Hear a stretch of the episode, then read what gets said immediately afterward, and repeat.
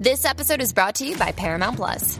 Get in, loser! Mean Girls is now streaming on Paramount Plus. Join Katie Heron as she meets the plastics and Tina Fey's new twist on the modern classic. Get ready for more of the rumors, backstabbing, and jokes you loved from the original movie with some fetch surprises. Rated PG 13.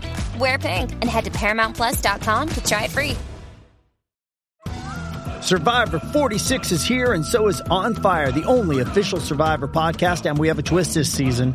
The winner of Survivor 45, Dee will be joining us every week. We're going behind the scenes of the biggest moments, the how and the why things happen, and the strategy and analysis you can only get from someone like me, a Survivor winner. Listen to On Fire, the official Survivor podcast, wherever you get your podcast.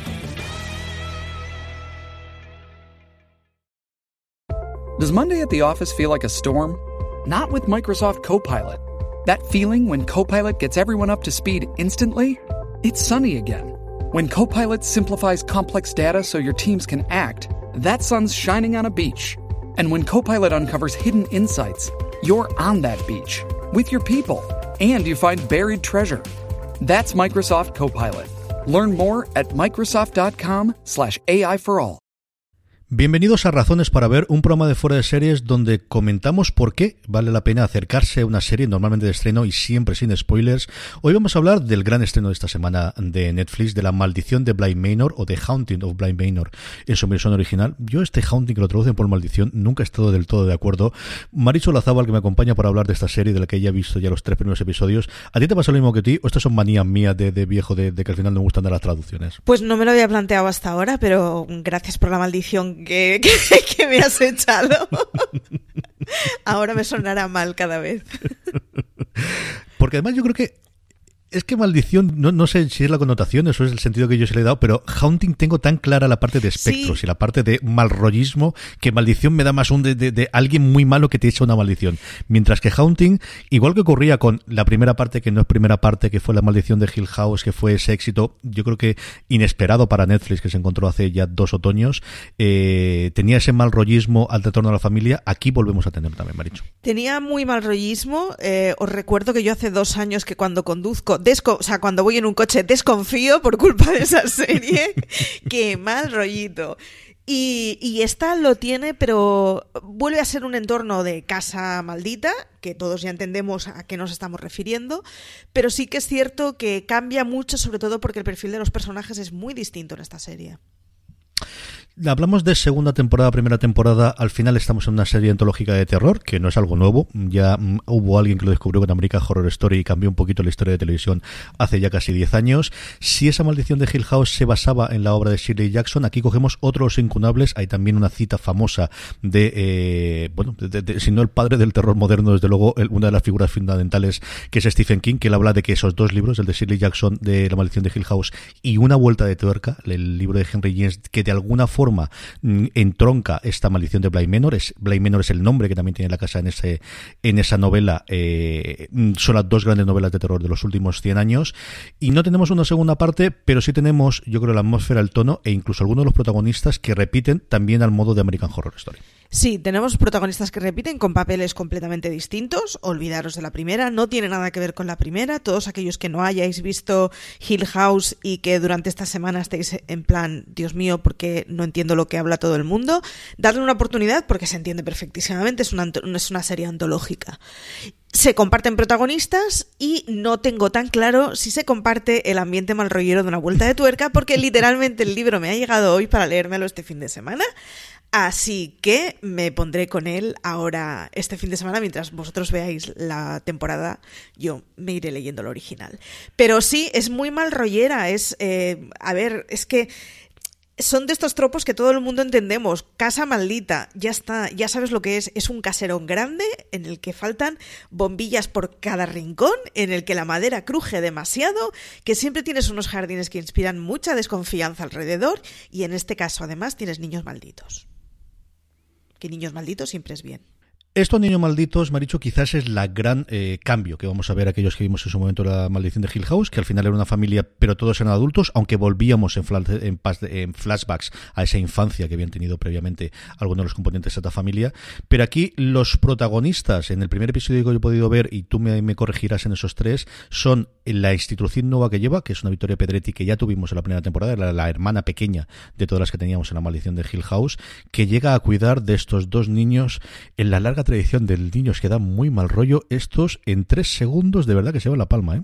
Sí, y conforme avanza es peor el tema. Eh, los niños son muy raros. Ella eh, va por la casa con unos monigotes que, a ver, yo no he hecho nunca maldiciones de vudú a nadie, pero sería lo que haría si quisiera. O sea, es un mal rollo terrible.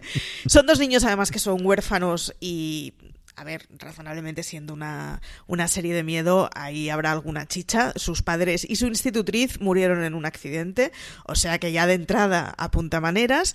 Y el niño es monstruoso, es como un señor de 70 años en un cuerpecito de 8 da mucho miedo. Es completamente cordial, es muy polite. A ver, la historia no deja de ser una americana al Reino Unido eh, trabajando de institutriz, lo cual son niños ingleses, que ya de por sí da mucho juego para que sean así un poco decimonónicos.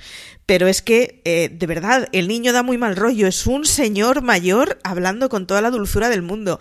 Hay un momento, no spoileo nada, pero en que le toca a ella la oreja y le tira el pelo por detrás, que creo que no he visto una cosa más creepy en mi vida y realmente no estás viendo nada. Consigue ser un mal rollo de ambiente y consigue perfectamente que sea todas esas cosas intangibles que no estás viendo. ¿Hay sustos? Pues no muchos.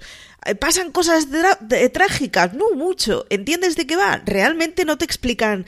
Te explican a un ritmo muy, muy lentito qué es lo que está sucediendo y no tienes ninguna prisa, porque todo lo que estás viendo da mal rollo. En ese sentido, han conseguido clavar el ambiente.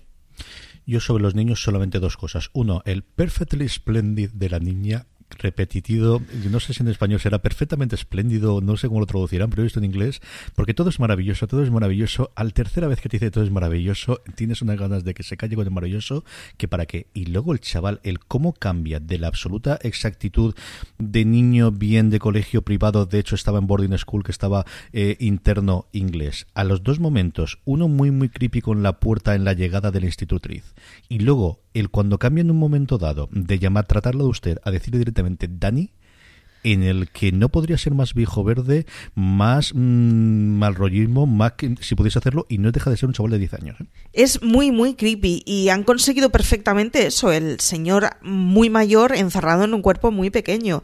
Y consiguen una cosa y es que los dos niños te den mal rollo, pero no te caigan mal. Es un ¿Mm? rollo, no son niños repipis y repelentes, no van por ahí.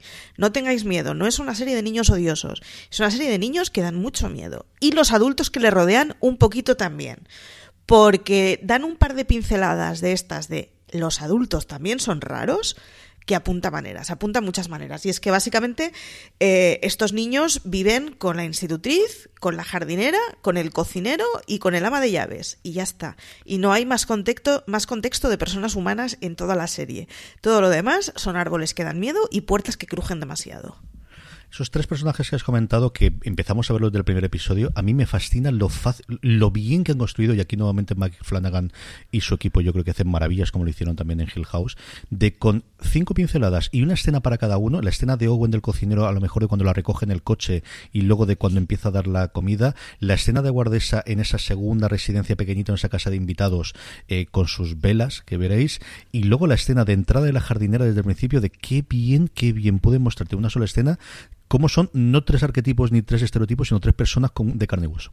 Están, están muy, muy, muy bien dibujados y sobre todo consiguen eh, con nada, porque realmente no es una cosa que se explicite, que entiendas que la relación entre esos tres adultos que mm. ya estaban en la casa es una relación raruna y desconfías de ella. Es una serie que consigue perfectamente transmitir todos esos intangibles de ambiente que son muy difíciles de describir y que no sabes cómo, describirlos, pero cuando los encuentras los reconoces. Es una cosa que pasaba también con el libro que os recomiendo, La Costra del Abarastro de Victoria Álvarez, y os lo recomiendo muy mucho si os gustan las casas embrujadas, porque es otro de estos libritos muy cortos que consigue con muy poco describir un montón. Le pasaba a Hill House y también le pasa a Bly Manor. Aquí tenemos algunos de los recién llegados. Tenía Miller, la que habréis visto en Years and Years, es la, que hace de, la, la, ama de llaves, la guardesa, de alguna forma responsable de, todo el conjunto de la casa. A mí Raúl Colli, que es el que hace de, cocinero, que hace de Owen, me ha sorprendido para bien, porque hacía tiempo que no lo veía. Yo lo vi en iZombie, que es uno de estos placeres no culpables, es que es un placer absoluto. O sea, iZombie es una serie divertidísima y una grandísima obra de adaptación del cómic. No tiene absolutamente nada que ver con el cómic original y yo creo encontraron el tono de esa serie entre hacer un Buffy moderno con sus salvedades y tener el tono jocoso, pero cuando se ponía seria se ponía muy seria. Y él hacía de, del, eh, bueno, del, médico, realmente del forense, que de alguna forma ayudaba a la protagonista una vez que se sabía que ella era zombie. Y aquí hace un, personaje de estos que es que es muy majo, es muy majo, algo tiene que esconder, algo tiene que esconder según este señor. Yo, eh, no es un spoiler porque no ha pasado, no realmente, yo he visto solo los tres primeros episodios aún y han pasado pocas cosas, o sea que no es un destripe. Pero yo tengo la intuición que vamos a llorar por este señor, porque es demasiado majo y demasiado bueno en un sitio donde todo el mundo está muy cucu. Así que yo mm, sufro por su bienestar, lo reconozco. Porque es que es como muy buen tipo. Todo eso tendremos personajes nuevos. Kit Siegel tiene que salir en algún momento, que lo tuvimos en la primera temporada, y luego esto sí que no vas a revelarlo. A mí me alegró porque además decía, no puede ser, no puede ser que Flanagan se guarde a quien yo creo que ser, y hay un cambio inicial que además va a dar cierto sentido a la serie y no sé cómo funcionará después. Ese sí que no lo voy a revelar, aunque sale al principio, y veréis de quién estamos hablando, y para mí fue una grandísima alegría poder ver la barra, verle, no, verla, para qué voy a decir otra cosa, en pantalla, me dio una alegría, porque además yo creo que no se había filtrado para nada que iba a estar en, esta temporada nueva de la serie. Maricho, ¿a quién recomendamos la maldición? Eh, de, Blade Manor y hay que ver sí o sí antes Hill House para verla, se va a disfrutar más, vamos combinando un episodio una y otra y así nos quitamos el marrollo una cosa con las otras. No hay que verla y no es necesaria. Lo que pasa que cuando acabéis con Blind Manor vais a tener ganas posiblemente de ver más, porque pese a haber visto solo tres episodios, siendo ya una antología de la que hemos visto una temporada, si antes lo hicieron bien y ahora han empezado a hacerlo bien, eh, podemos tener esperanzas en que sea una serie que convenza mucho. Es una de esas series de tener mucho miedo, pero de miedo sordo, de ese que no, no hay tripas, no hay sangre, no se trata de ese tipo de cosas, pero a los que nos gustan las, las cosas mosqueantes que juegan con nuestra cabecita, nos va a gustar. Ahora, eso sí, yo os recomiendo que después de eso os pongáis un tetlazo o os pongáis una comedia de 20 minutos y hagáis un doblete eh, que no os haga... Mm, o sea, asegurar todas las puertas en casa cuando os vayáis a dormir. Porque esto es una cosa que ya me pasó el año pasado con Blind Manor, que la vi así un poco entacada de empacho de antes de dormir y no recomiendo nada, nada, o sea, con, con Hill House me pasó.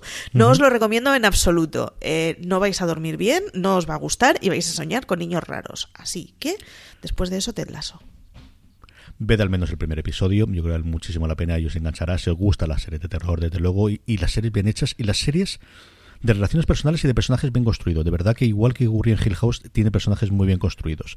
Esto, por cierto, no es lo único que vamos a tener en fuera de series sobre eh, Maldición de Blade Menor, porque Marichu, si no estoy equivocado, ya cuando escuchen esto nuestros oyentes ya tendréis, o lo veáis en YouTube, ya tenéis eh, disponible la crítica inicial sin spoilers, pero para el fin de semana tendremos la crítica ya con spoilers una vez visto todos los episodios, ¿verdad? Sí, efectivamente. Y además es de estas series que yo creo que va a dar para escribir artículos. O sea que si os gustan y los vais leyendo, es razonable que pueda derivarse alguno más. Porque son de estas series de las que luego sientes placer recordando los momentos en los que has saltado. Yo creo que no pasará absolutamente nada. Haremos un review de esta, porque más mm, yo creo en la redacción, mm, si no todos, prácticamente todos la veremos. Y aquí pensando en Juan Galonce, qué cosa de terror que suelta. Vamos, ve cualquier cosa. Esta te voy a contar que puede hacerla. Así que yo creo que en la semana que viene o la otra, que ahora no tengo el calendario de publicación delante, pero entre la semana que viene y la otra, aquellos que os guste, pues ya tenemos ya un review para hablar con spoilers de esos caminos iniciales, de los mal rollo que nos dan los críos, pero ya con ejemplos palpables de esas muñecas. Y qué manía. Me recuerda a mis hijas de tiene que estar en su sitio concreto no, no voy a verla igual. cuando sea lo me vuelvo a decir de papá, es que la muñeca tiene que estar aquí. Hija, no, en otro lado. No, no, no va a estar aquí. No mejora. Yo os aviso, conforme avanzan los episodios se convierte en peor. A mí, él, de verdad, me está haciendo tener ganas de ligarme las trompas. Da mucho yuyu ese niño. A mí la hermana me da más susto. Quizás porque tengo dos hijas, me Pero la hermana al final, el niño me parece que ya lo tengo calado. La niña es la que no sé por dónde va a salir. El niño sé que me va a hacer siempre la peor de todas. La cría es la que me da pático. ¿eh?